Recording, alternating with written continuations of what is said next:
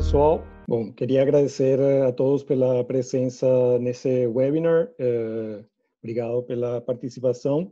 A ideia é conversar um pouco sobre o que, a gente está vendo como tendências uh, durante a crise da Covid-19 uh, no mundo dos pagamentos e conversar um pouco sobre como isso então pode afetar a indústria e os players que atuam nela. Então a ideia fazer isso de maneira global e para, para isso então contamos com vários panelistas no grupo. Eu uh, sou Antônio, sou sócio uh, da Bain aqui no Brasil, que lidera iniciativas vinculadas à indústria de pagamento. Temos conosco também o Thomas Olsen, que é um dos sócios do escritório de Nova York, mas uh, que ele já morou aqui no Brasil no passado e passou pelos escritórios de, eh, do Sudeste Asiático uh, também antes de voltar para os Estados Unidos. Ele traz uma perspectiva global do que, está acontecendo, então, com o setor de pagamentos e, mais especificamente, também sobre o que está acontecendo no mercado americano. Também temos o John Ott, que é um dos sócios que atua no escritório de Shanghai. Eh, então, ele acompanha todo o movimento que está acontecendo diretamente na China mas uh, ele está localizado nesse instante em Londres e está acompanhando também as, uh, os acontecimentos no mercado europeu. E, além disso, o John uh, faz parte de vários boards de algumas fintechs e traz também uma perspectiva de como elas estão sendo afetadas por estas situações. E, por último, temos também o André Melo, que é um principal da, do escritório de São Paulo e que eh, tem trabalhado em profundidade no setor de pagamentos nos últimos anos. E ele estará fazendo a moderação das perguntas uh, que a gente eh, responderá no final do, da apresentação. Então, a ideia é fazer uma apresentação de mais ou menos 45 minutos, que primeiro a gente passa por uns slides, mas a ideia é também abrir para responder perguntas que vocês possam ter e, para tanto, eh, por favor, podem encaminhar as dúvidas uh, que surgirem ao longo da apresentação, uh, apertando no botão de Q&A que vocês podem ver nas suas telas. Começando uh, sobre o conteúdo, a gente vai discutir primeiro um pouco como que a situação da crise do Covid tem impactado o negócio de pagamentos a nível global, eh, e depois vai entrar especificamente em como que as empresas do setor estão reagindo, que tipo de ações e de oportunidades as empresas estão explorando a partir dessa situação. Então, como é de conhecimento de todos, a Covid tem causado uma disrupção brutal no, no mercado. Temos praticamente metade da população mundial sujeita a algum tipo de confinamento, alguns uh, começando, outros já saindo, mas em geral uh, um nível de contenção que faz com que a economia como um todo tenha se visto afetada. Isto é uma situação que muda dia a dia e a gente tem vários estudos acompanhando e prevendo como que isto pode evoluir. Eventualmente, se depois tiverem interesse, eh, podem acessar essas informações, eh, a gente pode disponibilizar para vocês. Eh, mas então, o que está acontecendo a nível global, obviamente, afeta o setor de pagamentos e o setor de pagamentos é um que permeia todas as indústrias e, portanto, sofre junto com todas elas. O que a gente vê é que eh, existem impactos que são de curto prazo e que, em geral, são bastante negativos e tem eh, algumas mudanças estruturais que estão tendo uh, lugar agora e que poderiam ter um impacto mais positivo indo para frente no setor de pagamentos. O que a gente vê do ponto de vista de, de curto prazo são, eh, obviamente, umas reduções significativas nos volumes de transações e de pagamentos que estão uh, acontecendo, isso é a nível global, e eh, 65% de todo o volume que é transacionado através de cartões está em risco de contração. Isso, obviamente, gera uh, consequências de decréscimo de receitas e aí alguns setores sofrem mais do que outros, especialmente o tema de transações cross-border é um que está uh, sumamente afetado pela diminuição completa das uh, viagens e das transações internacionais. Por outro lado, temos maior preocupação com que o endividamento tanto dos consumidores quanto das empresas, dos estabelecimentos e como isso pode afetar as empresas que atuam neste setor. E isso também se reflete em eh, estresse para muitas fintechs e para as companhias que atuam no setor de maneira geral.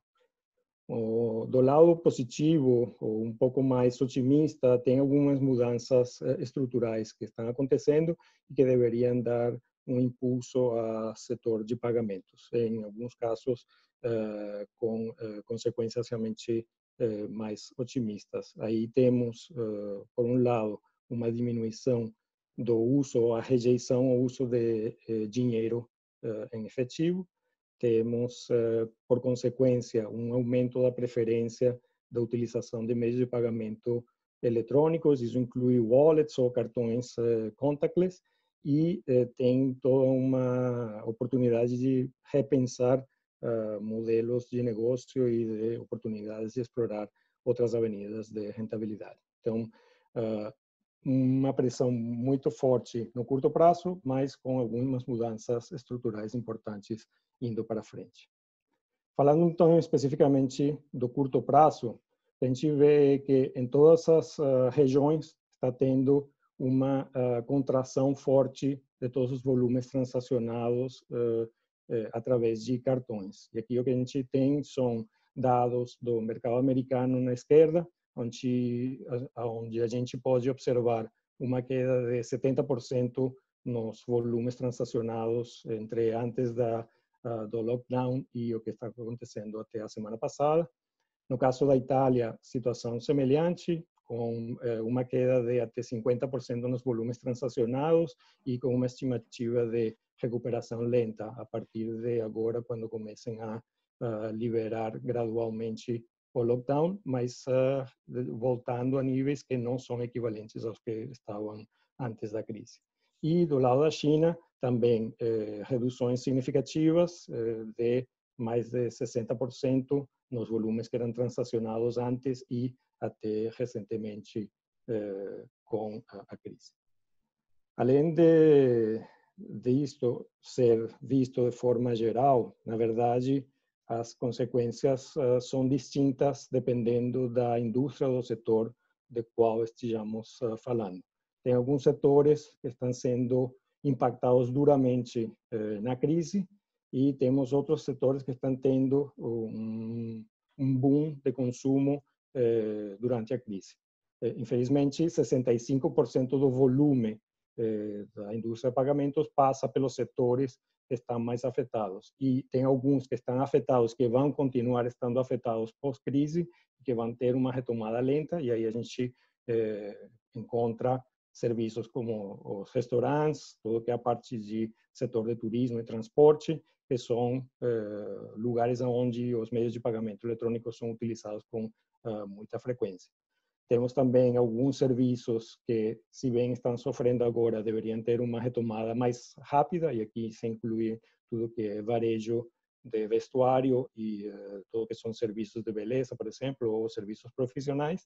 E temos os setores, então, que estão tendo uma situação mais confortável, tudo que são bens essenciais, uh, alimentos uh, e, por exemplo, serviços de telecomunicações, ou eh, alguns que inclusive estão crescendo e que deveriam crescer ainda mais uh, pós-crise, que são todos os que são consumos online. Isso aqui não é homogêneo para todas as empresas. John, if you would like to comment uh, on the, what you're seeing on uh, that side of the uh, world in terms of the utilization or the volumes that companies are um, transacting depending on um, Certainly. Just so, just a couple of quick comments from the China side, because I think China's gone through at least the first wave and is now coming back out, and we can begin to see some commonalities. what we're seeing in China is that even within the same sector, if you take the ones all the way on the left-hand side that have been hit really badly, there's quite a dispersion between the winners in those sectors and the, the losers. so if the overall percentage would be down, let's say 50, 60% of revenues during the worst of the crisis, some of them are only down about 30 to 40% the winners and the losers are down about 70 to 80%. What separates those two groups is that those uh, companies that had digital or could expand digital faster are the ones that seem to be winning. Secondly, those that have access to delivery, either they control their delivery channels or they have access to big, robust delivery that doesn't shut down uh, during the crisis. Third is if they control their supply chains or they have they're very big buyers in their supply chains, so they get preference in the in that because again those shut down and, and uh, under tremendous stress. Um, fourth, interestingly, those companies that do have done well out of the crisis reduced their product array. They simplified it, made it as, as easy as possible to go online, to buy, and then to deliver.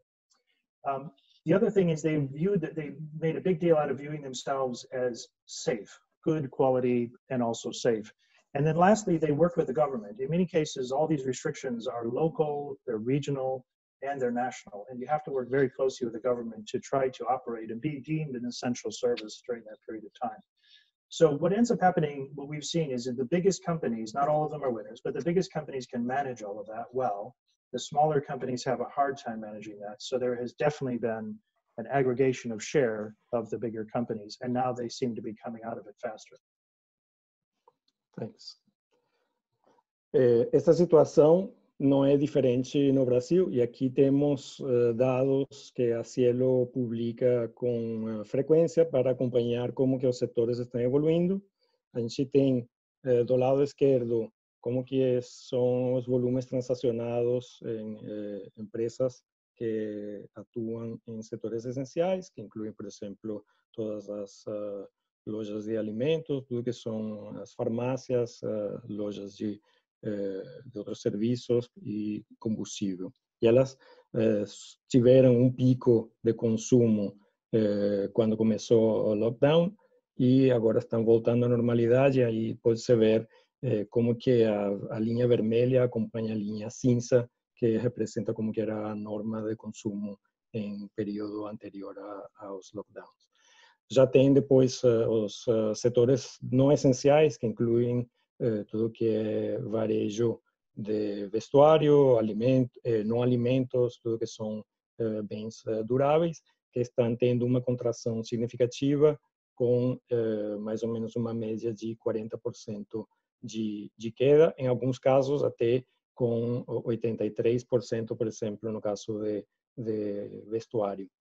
E, por último, o lado direito, serviços, que são os que mais sofrem, e aqui inclui tudo que é turismo, tudo que é, é restaurantes, eh, e esses estão tendo uma queda significativa, na média de 50%, mas nos últimos períodos já eh, mais ou menos em 70% de contração, eh, com casos como o de turismo chegando até o 90%. Então, é uma situação que bom, se repete em todas as geografias e com eh, mudanças específicas dependendo do setor.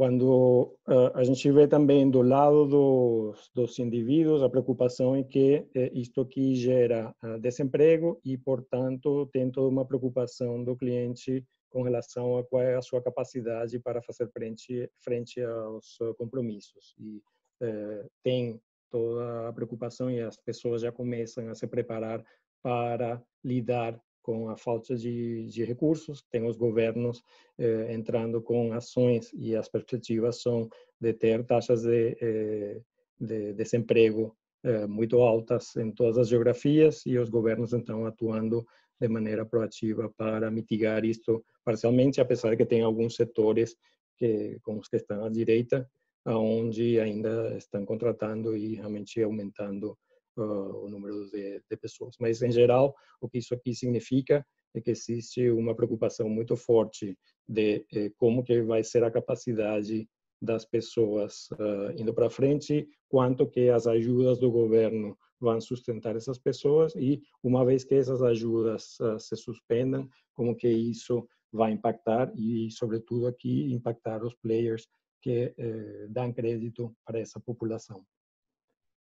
Isso aqui também é, é, crítico do lado das pequenas e médias empresas. Isso se repete em economias em desenvolvimento e em economias desenvolvidas. As pequenas e médias empresas são as que mais sofrem. Por exemplo, no caso da Índia, 40% das empresas uh, estimam que vão ter que fechar caso uh, o lockdown se estenda por mais de oito semanas. E hoje uh, saiu já que o governo estendeu eh, por um par de semanas mais uh, o lockdown no país todo. Eh, no caso do Brasil, 80% das pequenas e médias empresas já tiveram eh, compressão, então, de mais de 30% do seu faturamento.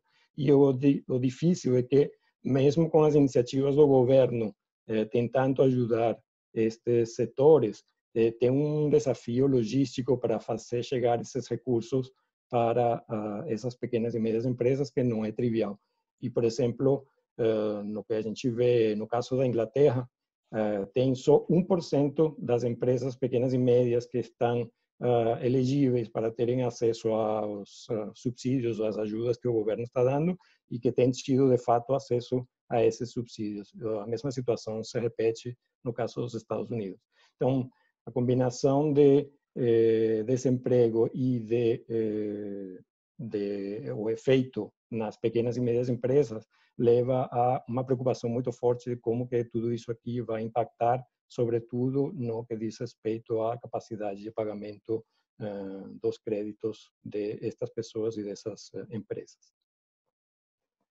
Isto tudo se reflete em uh, impacto no valor das companhias que trabalham no setor de pagamentos. Aqui o que a gente vê como tem evoluído o preço das ações de vários players que atuam no setor de pagamentos e isso relativo à, à evolução do Standard Poor's. Evidentemente, tudo está caindo. No caso do Standard Poor's, eh, tem tido uma queda de 17% desde 20 de fevereiro até hoje. E eh, aqui o que podemos ver é uma separação clara entre as empresas que atuam mais em pagamentos, mas não diretamente vinculado a fornecimento de crédito, que estão na parte superior, e aí inclui eh, PayPal, os esquemas Visa, Mastercard e Ingênico, mas tem também as empresas que atuam em eh, emissão e em dar crédito aos consumidores, e essas estão uh, com uma avaliação, umas perspectivas mais negativas, justamente por, por conta de tudo que acabamos de comentar. Sobretudo, aquelas empresas que estão mais focadas em públicos de baixa renda, como são, são subprime, como é o caso da Discover, por exemplo, ou Synchrony, ou inclusive o caso da Capital One, em cujo caso a queda do valor das ações é 50%, dadas as perspectivas da dificuldade que essas empresas vão enfrentar uma vez que eh, não se sabe exatamente como que as pessoas vão ter capacidade de enfrentar a, os pagamentos que precisam realizar. Isso aqui é ainda mais dramático no caso das fintechs. And I'll let uh, John, uh, if you um, wouldn't mind uh, sharing your experience with fintechs and what you're seeing over there. Um, certainly. So again, the, the story is not the same for all um, fintechs in, in the market. Overall, there are some similarities. So the governments in most countries have not gotten around to coming up with a program to support fintechs. There are some exceptions. Germany is an exception. The UK is now looking at an exception, is now looking at a program, but hasn't gotten there. Mostly they're worried about shoring up the commercial, the large commercials companies and the SMEs. Um, so what that means is that the, the financiers of the fintechs, meaning the venture capital funds, uh, the private equity, have gone through their portfolios quite aggressively and tried to di differentiate between those they think are the winners, and they're actually giving them more money at this point. Um, those where they think there's question marks, and then those where they're trying to just reduce costs and see if they can survive. That's not a, it's not separated by the way into a third, a third, a third. It's it's you know a small percentage in the top, and then you know 30, 40 percent in the middle, and then maybe 50% or more in that third group. Um, what what's happening with each of these groups? So any the challenger banks, any bank that is sort of small and is dependent on institutional funding is having challenges because the institutional money is leaving there is a flight to quality to the larger banks. You know, I say quality in, in quotes because it's unclear if they are, but you know, some of those bigger banks are inundated with new funds, inundated with requests from customers. The second group, anybody who has a back book is obviously extremely concerned about the quality of that back book, which is then preventing them from lending on the new, new loans unless they can um, have a government scheme to help them lend. For the pure payments uh, providers, they've they've seen a, a, growth in what's happening in their um, in their volumes. But what's happening is a lot of the categories that they've seen the growth in, because there have been such a massive increase in digital payments, um, or at least contactless payments, what they're seeing is in some cases that's very low interchange uh, industries. So it doesn't necessarily flow through as an improvement in, in, in, profitability for them. And then the um, FX uh, processors, they've had trouble because, of course, they're linked to international travel. I would say overall, these fintechs are looking at reducing costs dramatically. Um, each of them have a plan to do that in phases, the ones that I'm familiar with. Um, in some cases, their look their biggest expenses in many cases are employees. They're looking to furlough those employees if there's a scheme available in that in that country to furlough, so that they can bring them back at a later point. Um, if they can't do that, they'll then have to unfortunately lay off and then rehire um, at some later point, uh, which is always a challenge the um, and then the other thing they're doing is trying to renegotiate any channel agreements or any data agreements, things like that. And and what they're seeing is that actually the partners are very open to that. So in other words, they're willing to do revenue shares, um, uh, volume shares, things like that, instead of the kind of the pay per click type of thing, the pay transaction. I would say overall, the ones that we think that are going to do extremely well have basically sought a critical role right now through the crisis that hopefully they'll maintain. And those could be a couple of things. One is around the world, payments companies are trying to step in and say they can be the medical tracking app on the phone. Um, that's happening already in China. Um, it's being proposed by a number of fintechs in Europe that they would be the ones, or payment companies that are fintech companies that they could do the medical tracking and do it without any fraud. Second would be a single point of access for lending. As Antonio was just talking about, SMEs are the hardest hit. The loans aren't getting to them.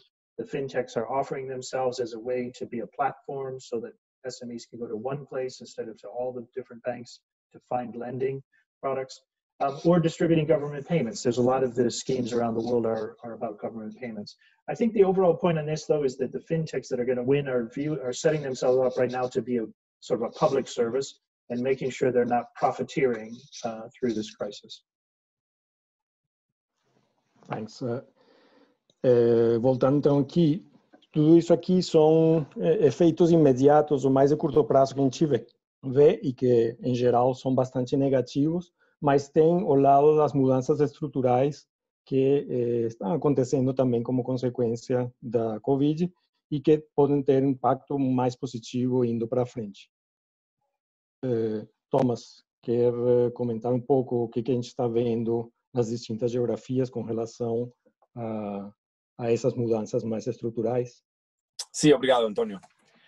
Então, além dos impactos de curto prazo que são importantes, sim estamos vendo alguns impactos mais estruturais aqui.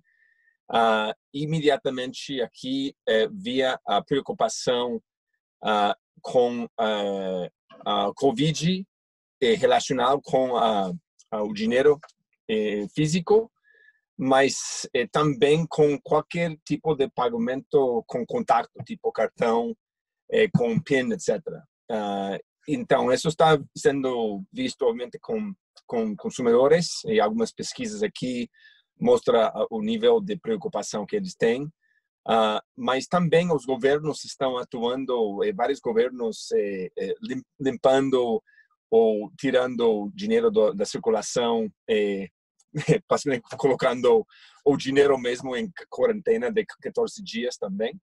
Uh, e também uma série de iniciativas relacionadas com isso de, de incentivar eh, pagamentos ou com cartão do primeiro passo, mas também mais importante contactless, que é uma uma tendência importante porque é uma mudança de comportamento em, em alguns países que estava limitado um por, por exemplo, nos Estados Unidos, onde não tem tanta eh, eh, tanto contactless eh, na, na ponta de, de, venta, mas na Europa, por exemplo, vários países, Inglaterra, mas também eh, Holanda, outros, aumentaram o limite de pagamento contactless, de, não sei, nesse caso, 30 a 45 eh, libras, eh, também na, na Europa. Uh, e também eh, uma série de, de campanhas eh, educando as pessoas de não usar dinheiro e também de usar contactless. Eh, e além de, dos, das iniciativas do governo, empresas eh, específicas também estão educando consumidores. Eu vi também aqui nos Estados Unidos uma eh, uma gasolineira que tinha na, no, na, na porta um aviso pedindo pessoas de usar Apple Pay para eh, ajudar com a contra a Covid. Então isso, tudo isso está sendo eh, traduzido a uma mudança de comportamento, mudança de, de eh, entendimento da importância de contactless nos consumidores. E então isso eh, tem a possibilidade de mudar a curva da adoção, a adoção de, de vias de pagamento digital e além de digital, contactless. Então, aqui, em resumo, é, comparando os impactos de curto e médio prazo por tipo de, de pagamento, uh, estamos vendo uma série de uh, uma, uma mistura de impactos positivos e negativos.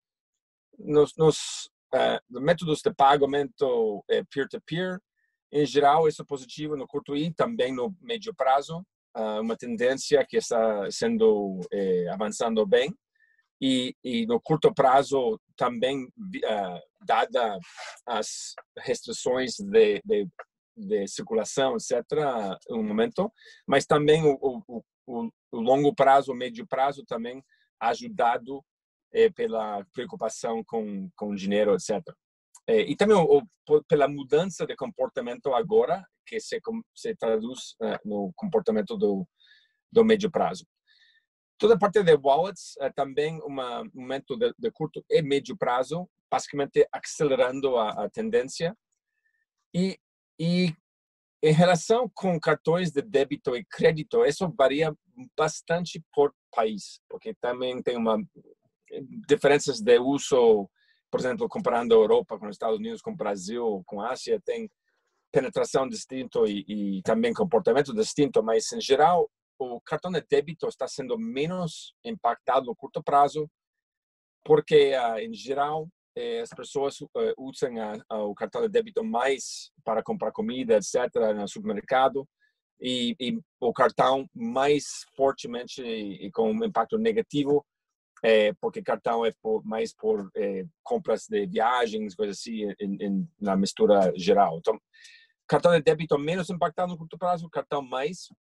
E no médio prazo também varia por país, mas é, o cartão de débito uh, tem alguns benefícios também relação com o cartão de crédito, dado os problemas de, de crédito que já estamos uh, sendo visto e as pessoas uh, é, com desafios de, de, cartão por causa de crédito. Cross-border, obviamente, está fortemente negativo no curto prazo, no médio prazo, grandes eh, dúvidas um pouco relacionadas com o cenário de recuperação da economia, etc., mas também uh, uma questão de comportamento, dada a experiência de trabalhar desde a, desde a casa e, e cortando viagens, eh, etc. Então, tem uma dúvida sobre a, a curva de recuperação de, de, pagamentos de viagens e também, importante também, pela reestruturação de cadeias de valor eh, sendo mais locais, dada a experiência também um, ah, de, durante a crise. E, obviamente, dinheiro e, e, e ATMs, etc., é negativo de curto e, e também médio prazo. Então, com isso como pano de fundo e entendendo então como que o setor está sendo afetado, a gente passa agora a discutir um pouco o que, que as empresas do setor estão fazendo uh, para enfrentar a crise. E para isso, a gente uh, apresenta isto em uh, horizontes distintos. Tem ações imediatas que a maioria das empresas já tomaram, até porque o lockdown, pelo menos aqui no caso do Brasil, já tem está na quarta semana e isso uh, leva então às preocupações com garantir a continuidade do negócio, a ajustar o modelo de operação para trabalhar remotamente, fazer as comunicações intensas com as, uh, as pessoas, sejam os funcionários, sejam com os clientes, para uh, posicionar como atuar durante uh, esse primeiro momento do lockdown. Além disso, tem uma visão dos uh, três meses que foca em buscar como defender o, o PNL, como ganhar a confiança do cliente como buscar então oportunidades, uh, apesar de todos os desafios, para ganhar market share e tem todo um tema de como que eu aceito a máquina de crédito para enfrentar as, as dificuldades que vão vir pela frente. E depois tem uma visão um pouco mais de longo prazo, onde tem uma série de ações que as empresas também já estão começando a planejar para uh, se posicionar uma vez que a crise eh, passe. Em paralelo com isso, tem iniciativas uh, para se eh, eh, alinhar com as uh, autoridades, com os reguladores, pouco como o John estava comentando, é muito importante estar próximo e ver, então, como que as empresas podem apoiar as iniciativas que os governos estão tomando e tem todo um tema de como fazer as coisas certas, que passa por uh, fazer doações ou acompanhar, de fato, eh, eh, o aspecto social e ver como ajudar eh, numa crise que afeta todo mundo. Falando especificamente, então, das iniciativas que são mais de médio prazo, médio prazo querendo dizer nesses três meses, porque as empresas então estão focando em defender o PNL e isso passa principalmente por racionalizar custos. Para isso, então, as empresas eh, estão buscando ou têm que fazer um levantamento de quais são as linhas de custo mais relevantes, é, ver então quais são algumas despesas que taticamente é, deveriam ser reduzidas e algumas oportunidades para fazer é, mudanças mais estruturais, mais de longo prazo. obviamente, com a queda do volume de, de negócios, isso gera como consequência também uma queda em alguns custos importantes eh, que são diretamente vinculados aos volumes transacionados. Então, por exemplo, tudo que é processamento, os custos das taxas, ah, etc., tudo que é as despesas vinculadas a, a ocupar o espaço de real estate ou operações que são mais de aquisição de clientes, elas naturalmente estão reduzidas nesse momento. Mas tem toda uma preocupação de buscar, então, eh, reduções de custos mais estruturais, que passa por rever projetos, eh, a contratação de serviços profissionais, e aqui inclui negociações eh, para obter eh, outras condições, que, como o João estava ah, comentando, é uma prática que todos estão dispostos a fazer e a conversar, justamente dada a situação que afeta a indústria como um todo. Tem toda a parte de redução de, ou redirecionamento das verbas de marketing e a mais importante que é o que está uh, sendo favorecido neste contexto, que é a digitalização de tudo que é a experiência do cliente, passando por emissões de faturas, que passam a ser todas digitais, ou deveria se aproveitar para que isso vire a nova norma, e eh, tudo que é a parte de atendimento, tentando fazer com que os clientes se autoatendam através de canais que são mais eficientes, eh, eh, como podem ser os canais eletrônicos. Além disso, as empresas então estão trabalhando em eh, ganhar a confiança do consumidor, isso tanto do lado de adquirentes como do lado de emissores. E o que a gente vê é que tem alguns temas que se repetem eh, com bastante consistência nos distintos players e nas distintas regiões. Uma das coisas que a maioria das empresas está fazendo é ajudar as, os seus clientes a se tornarem mais uh, eh, preparados ou mais inteligentes, sabendo como responder à Covid. Isso passa tanto do lado de eh, como fazer para lidar com vendas remotas, para não ter contato direto com o cliente, uh, e passa também por ajudar, por exemplo, no caso dos adquirentes, as pequenas e médias empresas a enxergar quais são os tipos de ajuda que o governo está disponibilizando e como que são os processos eh, para poder ter acesso a essas ajudas. Passa também por ter eh, excelências de, de serviço ao cliente, isso aqui facilitando muito a utilização da web, utilização dos canais remotos e comunicando para os clientes como que eles podem eh, interagir com a companhia através desses canais e passa por fazer algumas ações eh, mais diretas eh, com os clientes eh, que vão desde eh, fazer algum tipo de isenção de tarifas, eh, passando por ajudar os clientes a atuar de maneira mais remota, com elementos virtuais, ou ajudando a criar esse senso de comunidade e, e, fomentando então o consumo nos locais que estão mais próximos dadas as restrições de deslocamento. Do ponto de vista de eh, isenção de tarifas, a gente vê de tudo e aí, por exemplo, tem eh, casos como o da Clover, que te permite assinar as contas agora virtuais sem ter que pagar a, a, a manutenção. Ou os casos aqui no Brasil, onde as, os adquirentes estão permitindo que as pequenas e médias empresas mantenham a taxa de MDR, eh, mesmo quando os volumes são bem inferiores aos necessários para ter a taxa de MDR que era praticada anteriormente. Do ponto de vista de ajudar a ter eh, presença mais virtual, as empresas estão fazendo realmente esforços para facilitar isto para os clientes. E aí, por exemplo, tem o caso da Alipay, que eh, o Unfinance, que está facilitando para os clientes utilizar uh, as ferramentas de live streaming para poder oferecer seus serviços nas plataformas da, da Alipay. E com isso, então, está facilitando, por um lado, o acesso para que ele possa fazer comércio eletrônico e está dando, então, uma experiência para que esses pequenos e médios empresários continuem operando durante a crise.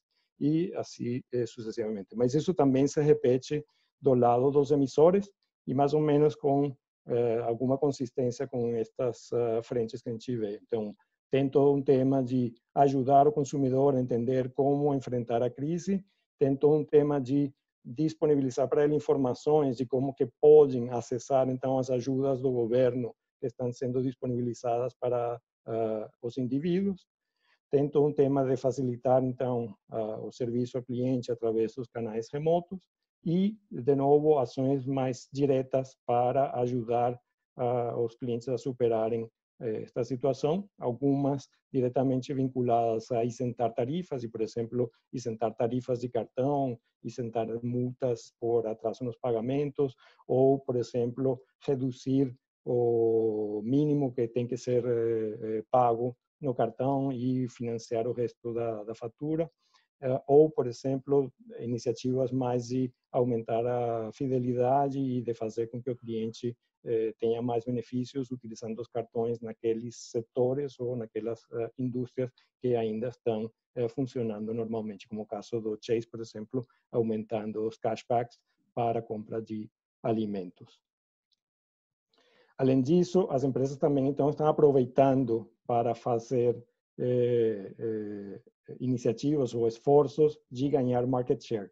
E para ganhar market share, é importante eh, ter em mente que não dá para fazer de tudo e aí então ele tem que escolher eh, quais são as ofertas ou serviços que fazem mais sentido no contexto atual e que deveriam então ser o foco das iniciativas de busca de ganho de, de mercado. Tem eh, iniciativas também para incentivar o uso ou experimentação de alguns serviços de maneira tal que eh, uma vez que a situação volte à normalidade, esses clientes se mantenham como clientes. Aqui, por exemplo, o caso da Nexi, que é um adquirente na Itália, está dando de graça a subscrição dos seus pequenos e médios empresários uh, para que possam fazer link, utilização de links de pagamentos para poder fazer vendas remotas. Também tem todo o aproveitamento da preocupação com a pandemia para fazer então divulgação de como que um player que nem a Clover ajuda então um pequeno e médio negócio para uh, se posicionar e tem todo que é compartilhamento de informações, um pouco na linha do que o João comentava antes, para facilitar o, o, a tomada de decisões com relação aos riscos associados à movimentação.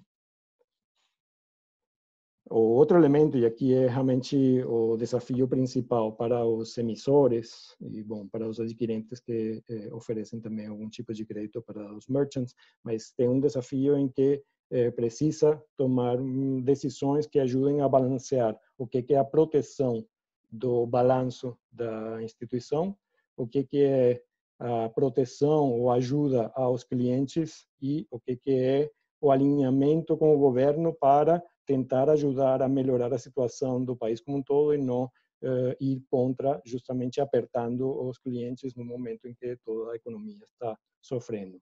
Para isso, então, o que as empresas estão fazendo é, é revisando seus modelos, seus algoritmos uh, de crédito para considerar novas variáveis. E nesse sentido, por exemplo, a Apple tem feito uh, uma revisão do contrato de confidencialidade que tem com seus clientes para poder fornecer mais informações a Goldman Sachs, que é o emissor do seu cartão, de maneira tal que eh, possam ser eh, revistos os algoritmos e trabalhar então com políticas tanto de scoring para aceitação como de scoring para manutenção que sejam uh, adequadas à nova realidade.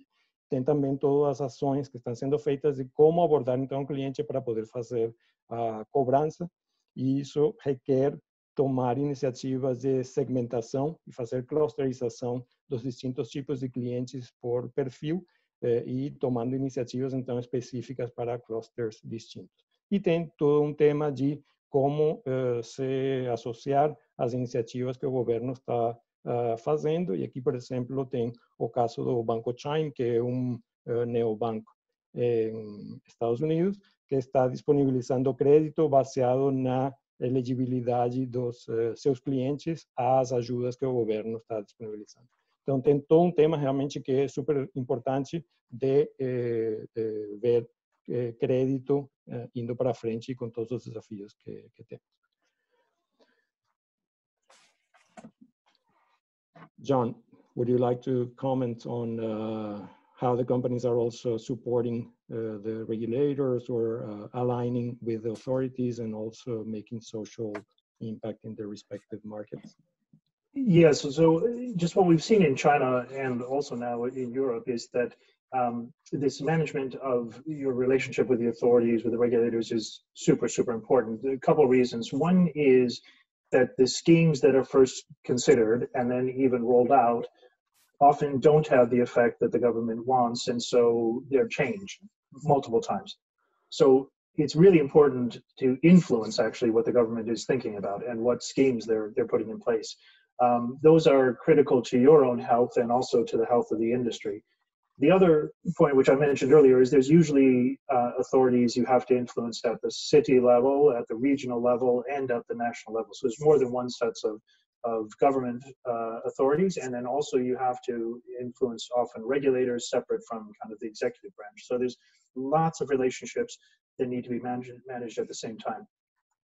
It's also very important to recognize that um, as a as a country goes through this crisis, not the, the whole economy doesn't shut down. Remote distancing uh, or social distancing and remote learning and all these these are these are things the middle class and up can can handle. They have the you know the, the wealth and the technology to do that. It's not true for the rest of society. And even in places like the UK, 20 to 30 percent of employees of workers are still working actually during the middle of the supposed lockdown. And the reason for that is, is quite quite simple: is that essential workers involves everybody, not just from the health service and fire and police, but also the transport service, automotive, uh, banks, delivery, e-commerce, grocery, pharmacy, all these all these categories are actually still need to keep running and operating during a period of time when everybody's still worried about their health and and uh, there's a there's obviously a big crisis going on. So anything that companies can do to help manage that part of the economy that keeps working, the essential side, and by the way, it, it sort of sneaks up over time. I think right now in the UK, they're estimating about 40% of all workers are actually working now at this point. And the government is kind of actually encouraging this now, building trades and other things where they say just keep your social distance. So anything a company can do to help those essential workers to keep e-commerce and delivery moving forward, to getting the economy back to work and delivering the government schemes, those are all very valuable. And the governments will reward those companies that, that are involved in that. Everything, as I talked about earlier, from health tracking apps to delivery of government payments. Um, so this is a, we think, a very important part of sort of recognizing how the world is shifting in the in the crisis and then managing that coming out of the crisis. Thanks. E por último, temos uh, um pouco a visão de mais longo prazo, alavancando então as mudanças estruturais. Uh, Thomas, uh, pode comentar aqui um Sim, então, é, é, em conclusão, é, vendo ao, ao, futuro, quatro elementos para tomar em conta. primeiro, uma mudança ainda mais rápida para digital, com algumas influências muito concretas, por exemplo, o governo mudando políticas, utilizando canais digital para entregar dinheiro. So, hoje, por exemplo, saiu que o governo dos Estados Unidos vai distribuir alguns alguns empréstimos e, e, ajuda via PayPal e Square, por exemplo.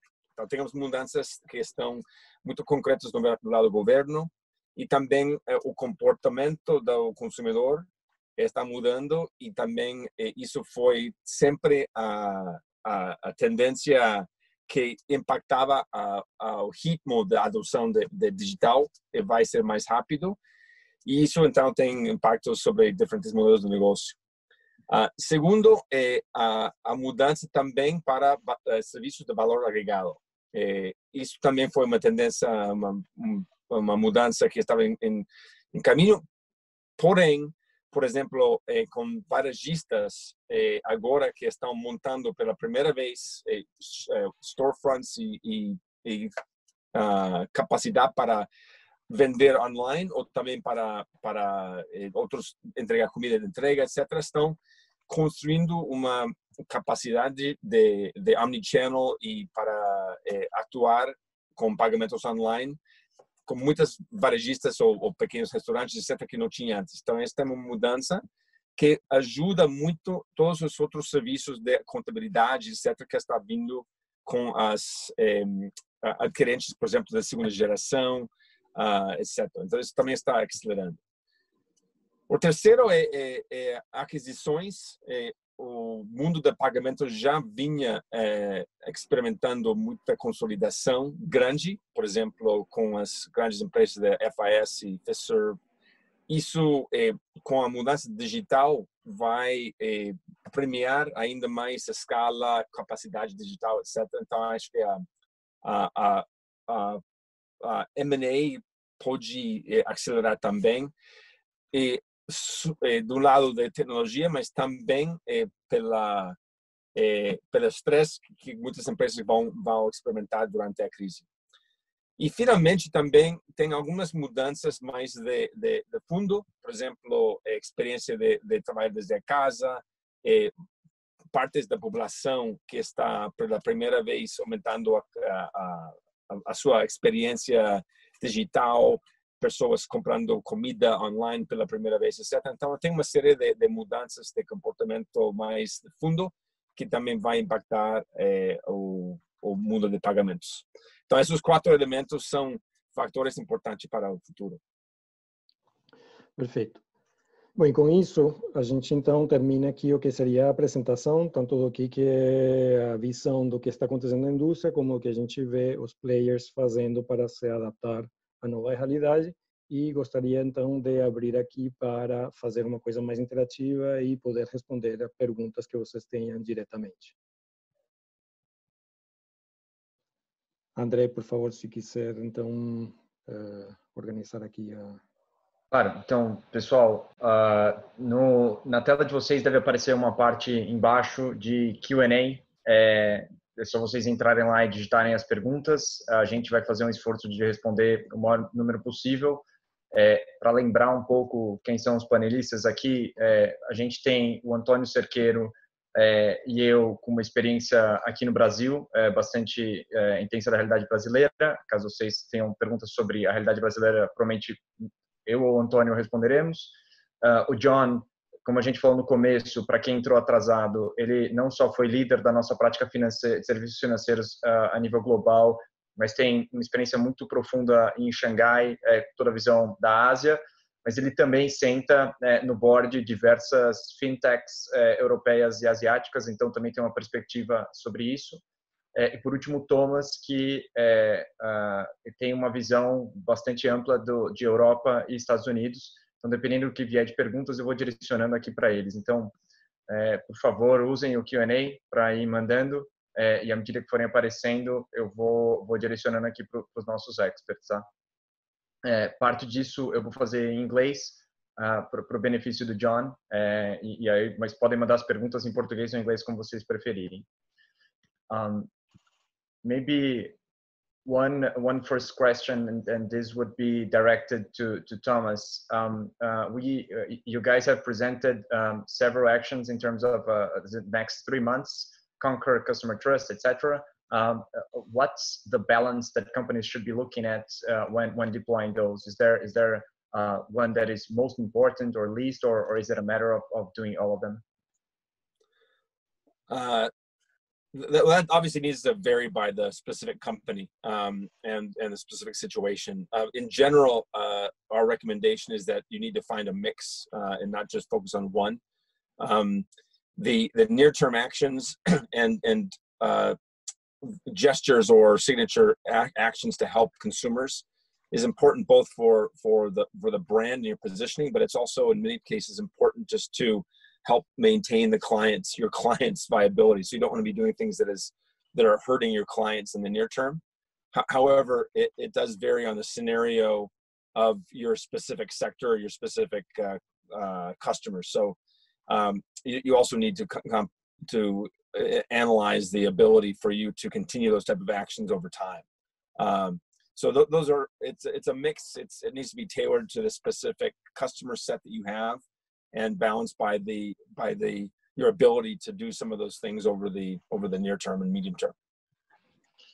That's great. Um, another one uh, here, and, and, maybe John, uh, since you you've seen what the UK government has been doing in this space, uh, what is the role that private companies uh, should have uh, when channeling uh, governmental support, and, and what should they do in, in that space? Well, as I mentioned earlier, the, so the private companies need to show that they're benefiting society and they're benefiting um, government during this period of time, during the, the, the height of the crisis um, they have to be, you know, they can of course cover their costs, right? That's there's no no nothing against that. But as I said, they can't be seen as profiteering out of it. So raising prices or restricting supplies or somehow redirecting supplies to the places that it's more profitable to them. Those are the sort of things that many companies have gotten into trouble with um, in Europe, in China, and uh, they're now regretting because basically consumers are punishing those companies is what we're seeing going uh, is happening. So I think that's the that's the really important part is to think about for a private company can they play this important social role and then hopefully that helps build over time post crisis a more a, you know better brand name a better awareness and also deeper impact with customers channels and so they can carry that forward as an improvement in market share. That seems to be what's happening for the winners all right, super clear. Um, one, one question um, around data. Uh, a few of the initiatives you mentioned uh, require companies either to share more customer data or to gather more customer data.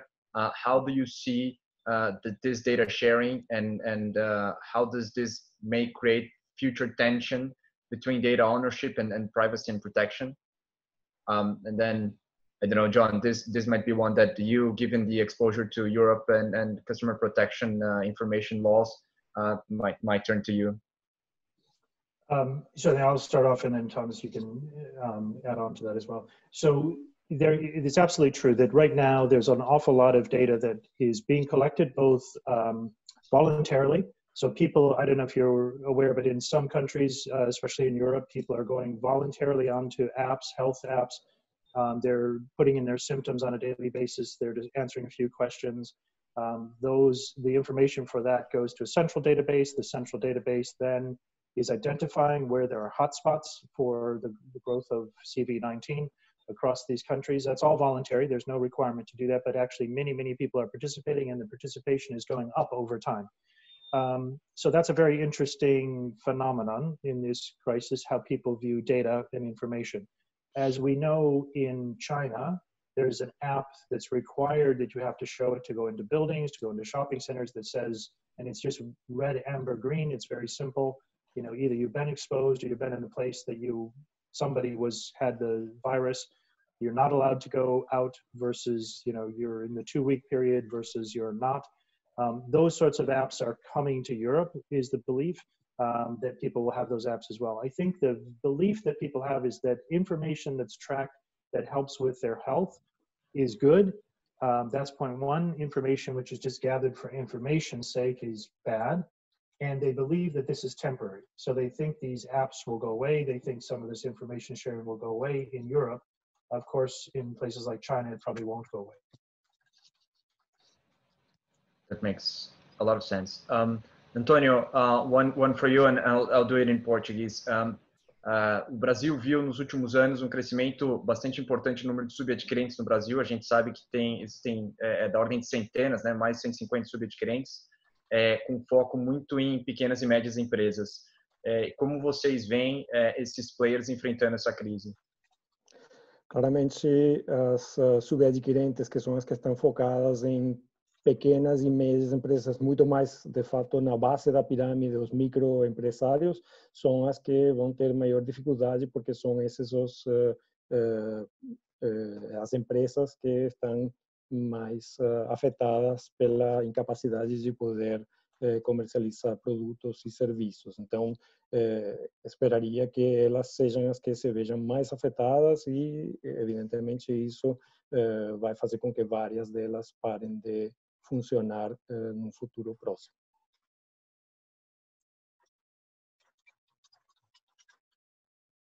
Está mute.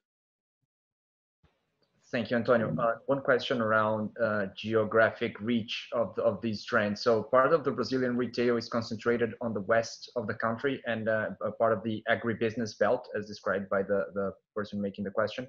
Um, uh, logistics are severely impaired. There is very little 4G and, and connectivity. Um, a lot of cash is yet used, um, and, and culturally, uh, it is used uh, very much. Um, a, a, lot of retailers over there have a difficulty on, on, on make, making the, the shift towards digital payments. Um, how to change this paradigm, how to create access to change for this audience. Um, and and uh, John, I might turn this question to you as, as I think that the China reality in terms of uh, low infrastructure, lots of use of cash was the norm in China until very recently. So uh, might uh, you might be able to shed some light here. Certainly, um, China. I think at this point is is not really a paradigm for the rest of the world because it's changed so dramatically, and obviously it's going almost virtually to a cashless society. Um, that's not true, obviously, in Europe and, and in North or South America. Um, what we see is that uh, in places like Europe, where you know there was still an awful lot of cash used, is that Europe during this crisis is moving to cashless, contactless is what it's called, not not cashless, and because there's a lot of cards that you can just beep with near field recognition, and um, in many places, actually, in the especially in the chain stores. Uh, in the UK right now, they do not accept cash. They refuse. Um, you have to use some sort of digital either your phone or you have to use a card. Now, the small shops on the high street, they still accept cash. Um, and my guess is that um, that's that's what London is like. But you go outside of London, and of course, it's it's a very different environment. And again, most of the people are in some sort of an essential service outside of London. So the whole agriculture, food is part of an essential service. It's still operating in the UK um, and the deliveries are taking place, the pickups, the drop-offs, all everything is open. Uh, lots, so it's just small bits of the high street are, are closed, but the rest of it is open. And in those parts of of of the UK, it's operating in a way that uh, people are still going about business as they used to go about business. They have to still grow the food, they have to still deliver to the the warehouses and everything else for to get to the urban centers. Um, and so my guess is the impact is relatively mild there. I don't know how that's going to play out in Brazil, but it could be similar. um, where people continue to use traditional payment methods. Antônio, uh, tenho outra pergunta aqui que seria para você. É, there, there is an, an offer of uh, lots of e-wallets in Brazil that have been very quick in terms of time to market, launching digital payments very quickly. Um, on the other hand, a lot of players are, are trying to launch their own e-wallets. Uh, what's the right balance right now to associate to one of the existing wallets versus trying to develop your own? Um, and if you associate, how do you uh, uh, prevent from going into lock-in? Um, and, and how does this all relate to the crisis? Is this scenario going to change?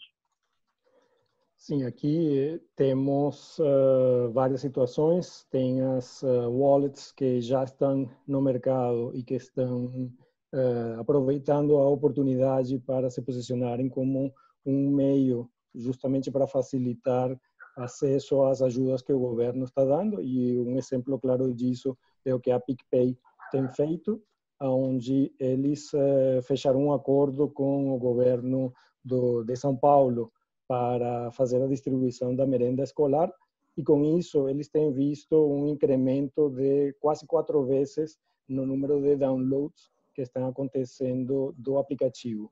Então, os que já estavam no mercado claramente estão aproveitando, eh, na medida do possível, a oportunidade de eh, a mudança estrutural para ter pagamentos eh, digitais e se posicionarem, ganharem share. Quem não tem, mas que precisa ter algum tipo de relação com seu cliente e que precisa fazer com que o cliente tenha meios de pagamento, e se você é um varejista, facilitar isto através de algum meio eh, eletrônico, também tem uma oportunidade nesse instante para fazer isso. O problema é que em algum momento vai ter eh, uma superpopulação de soluções e que vai levar a alguma consolidação, buscando sim como se associar então com aqueles que sejam os eh, ganhadores, porque se a gente for ver como que está a situação em outros mercados, outras geografias, a, a, a oferta de wallets tem várias, mas é uma oferta que é com um número restrito. Não são é, infinitos os players que é, acabam operando. Então, esse tipo de consolidação deveria acontecer. Os que já estão operando têm chances de se posicionarem e ganhar share e, portanto, ficarem mais fortes. E quem tem alguma operação com relação com o cliente pode se aproveitar esta oportunidade para uh, fazer a digitalização, mas pensando que em algum momento tem que resolver essa situação entre eh, se precisa estar vinculado a esses players que vão ganhar força ou se ele tem a oportunidade de ser um destes players que vão dominar o mercado mais para frente.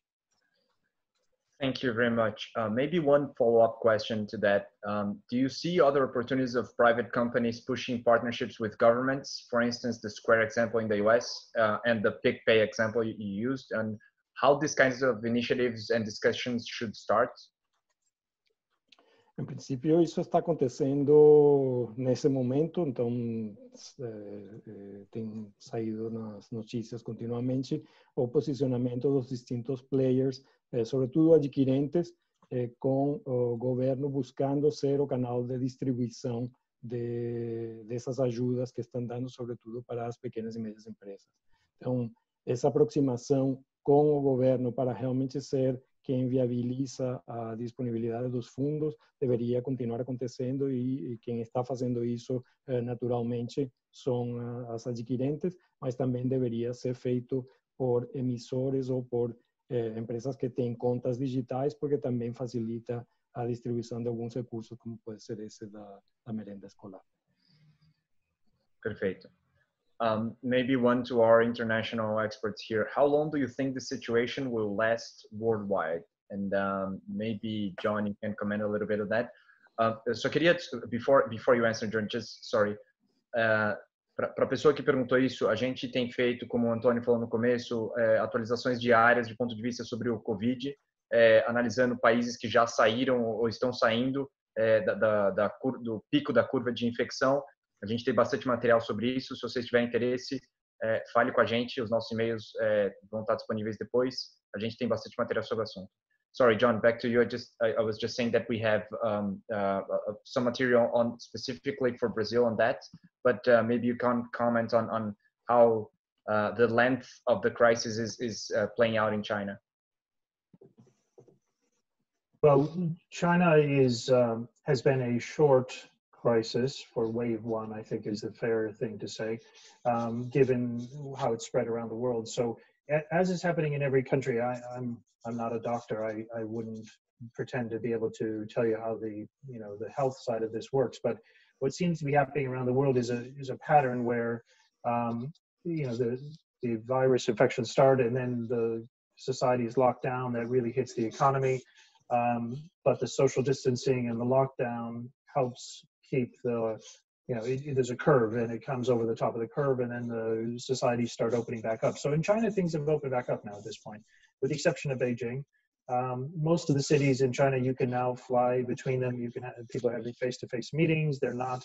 Um, in some cities, people are still wearing masks. In others, they're not wearing masks anymore. The temperature checks have stopped already at the shopping centers, the office buildings, etc. Um, so we, we went from a, and that was a few months, right? That was a few months. And now the winners, as I said earlier, inside of each sector, there's winners. Uh, they're already back to about 100% of sales pre CV19. Now, not again, not their whole sector. The whole sector is down still, but but the winners are, are at the top. So, um, you know, you could say it's short, sharp, but what is China doing now? It's it's basically closed off from the rest of the world, and that's not a, because basically they don't they're not allowing foreigners to go back. They're not allowing um, their own citizens to fly in, except in very small numbers. I think they're taking four thousand arrivals a day. They have to go through quarantine.